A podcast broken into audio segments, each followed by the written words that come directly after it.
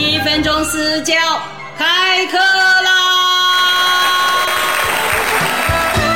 有声演播七分钟私教社科版，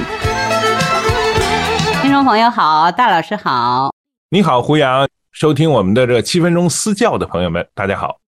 呃，大老师，你看啊，现在生活富足了，人们呢从追求物质享受转化为对健康和生活质量的高度关注，所以呢，养生呢就成为人们更高阶的追求。养生类的节目呢，也成为广大听友关注的重要类别。哎，我记得大老师，您多年前就有很多养生类节目面试啊，你自己还记得吗？对我录过很多的养生方面的食谱啊。呃，训练手册啊，等等，这样一些很多很多。我记得还有 一个健康快乐一百岁，也是讲养生的啊。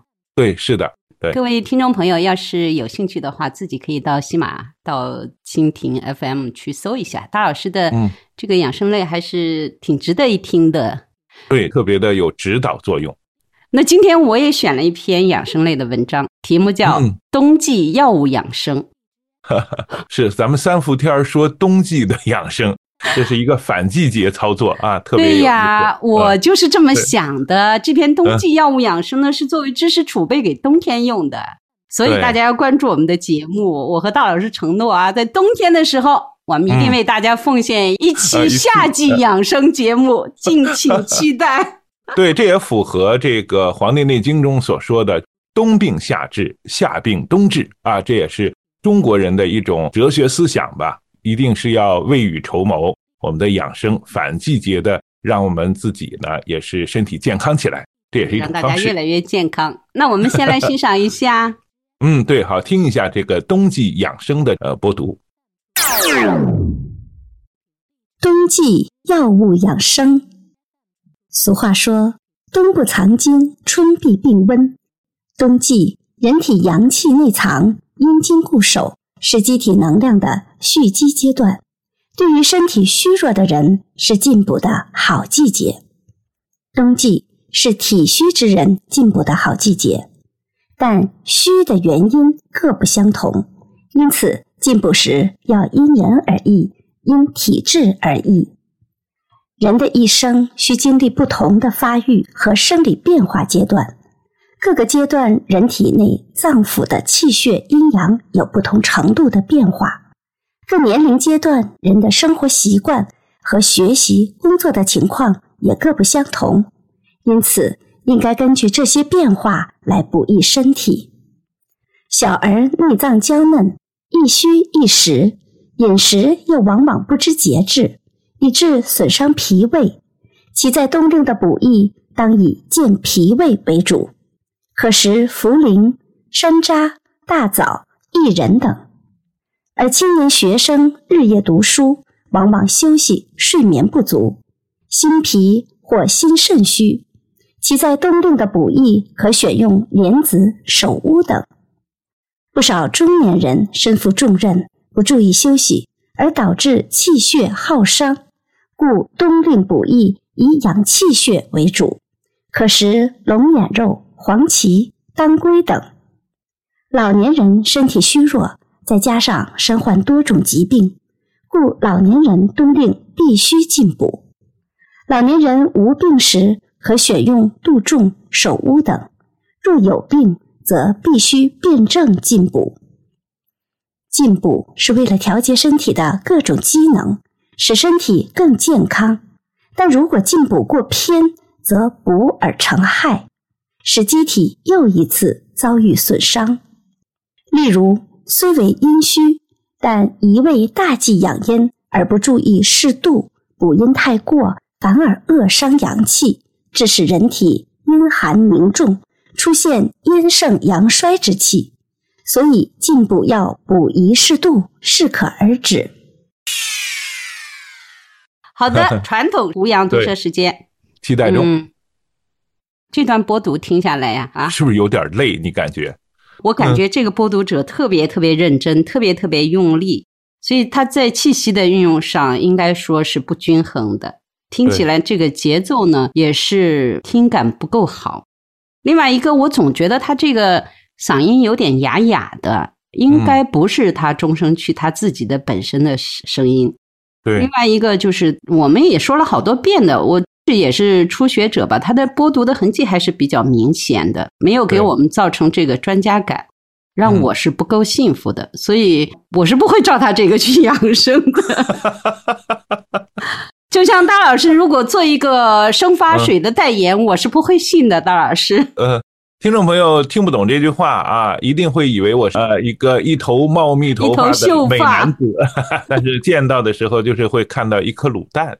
大老师是比较光彩照人的，而且是聪明的人，一看就知道。对对，特聪明，从二十多岁就开始聪明，一直聪明好几十年了。好的，好的，是大老师，嗯，呃，有关这个播读者，我刚才说的这些问题，嗯你给我们指导一下。我们首先说啊，这个终生区的问题啊，在我的很多节目中，我经常说，我们一定要找到我们的终生区，因为只要找到终生区，这样呢就可以足以支撑你大段落的这个播读。比方说，你一天播读一万字到两万字，这对很多初学者来说啊，听起来是很困难的一件事情。但是作为我们这种老油子吧，你一天播送个一万字到一万五千字，是很简单的。但是你的声音呢，播完之后还不哑、不燥、不干，是如何做到的呢？就是用中声区来播读。那么中声区的找法呢？大老师这个我嗯好像知道。嗯，对，你说吧。我记得在往期的节目中，大老师也嗯说过，有关气息也好，中声区这一块也好，还是要求大家在播读之前要做狗喘气，对不对？对啊，快吸快呼这种方式，而且我之前呢给很多同学都布置一天两万次，很多人就投诉我说，老师 我做的都头晕了，哈、哈，也没确实有这个。问题，狗喘气做完了之后，那后脖梗都好像有点不对劲耶。是，我觉得这主要是做的太用力了，而且呢，你没把它给分布开。那么狗喘气的这种形式呢，我们通常也叫小狗喘气，其实是在狗大量的跑了之后啊，你会发现啊，它会那个喘气的那种状态，它的腹部是在动的，所以呢，狗喘气，如果你的腹部始终在动，你就不会出现这个脑部缺氧的问题。如果你的小腹丹田不动的话，那么肯定就会出现什么后脖梗啊、胸腔啊等等这样叫都跟憋住了一样的这种感觉啊。所以呢，我们在大量的播读之后，大量说话之后啊，哈，你一定就像要给我们的丹田加气儿一样，做个十遍、二十遍，甚至几百遍，这样呢，你的整个的气息啊就上来了。你在说话的时候啊，就是你的中声区，听起来呢就特别的柔和平顺，你的播读呢，呃，就会非常的顺畅。大老师，那他这个播读的时候，除了没有找到中声区之外，他嗯这个节奏，你你给个什么建议吧？反正听起来不是那么呃舒服是吧？对，嗯其实呢，作为初学者来说，或者是没有进行过很多的正规训练的朋友呢，在说话的时候啊，呃往往是把气息放到一句话的最开头，这样呢，就听起来，呃，每一句话的这个头啊，呃，听起来就特别重，后边呢就特别的虚弱了。就像这种，冬季是虚弱之人进补的好时节，但虚的原因各不相同。出现这种状况，当然我模仿的不是很像哈，但是这个同学呢就有这种状况，头上非常的实，非常的用力，但是后边呢就变得特别的虚，就听不出来是怎么一种状况的啊。我们只会按照他的这种节奏在听他的节奏，但是具体到讲了什么内容就听不出来了。我们通常说这种是语流不通畅，或者是那种疙疙瘩瘩的感觉就出现了。那另外，大老师他这个专家感，我始终是觉嗯得，就是为什么我刚刚节目开头我说不太幸福，其实我们也会听，嗯包括听你的播读，包括曲立敏教授的那些养生节目，就感觉嗯很专业，我要按他这个来做，很幸福。但是他这个呢，你就觉得是拿了别人的文章在读的这种感觉，就不是很幸福。那怎么塑造这种专家感？专家感的塑造呢，我觉着就是娓娓道来很重要，而且呢，专家在说话的时候啊，一定是设置一个相对比较低沉的声音，而不是高昂的声音。那么你甚至比你的整个中声区啊再低一个度的声区，可能就会更好。另外呢，在呃追求我们正常说话的那种娓娓道来的感觉，那种讲述感，这也是专家感的一种方式。千万不要在每句话当中都找很多的重音和停连，即使要找重音停连的时候呢，也是要少而精，不要特别的多，不要把每句话都找一个重音。哎，大老师，像这种播读，是不是要严格按照它这个文本呢？可不可以加一些，就是说我把它变得稍微口语化一点的这种虚词什么之类的？当然可以，非常可以，呃，应该可以。为什么呢？因为你要去娓娓道来，你要按你自己的口语习惯和发音习惯去播读的话，加一点虚词，加一点呃进入感的这种词语，它播读起来会更加的顺畅。但是从我的角度上来说呢，我一般在播读的过程中，我非常忠于原著，基本上不会给它有很大的变化。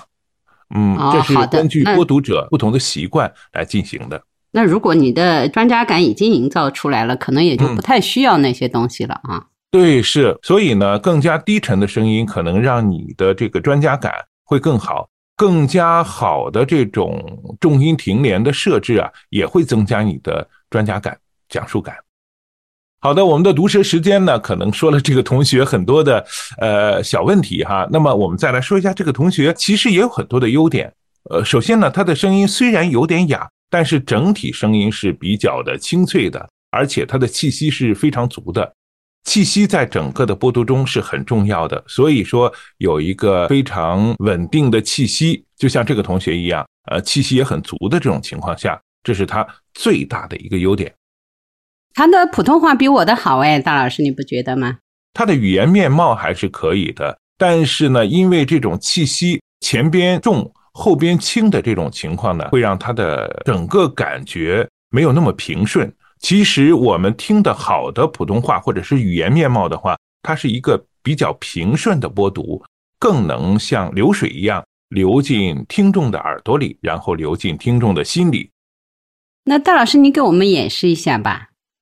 好的，我就以其中的一段演示一下吧。哈，俗话说：“冬不藏经，春必病温。”冬季，人体阳气内藏，阴经固守。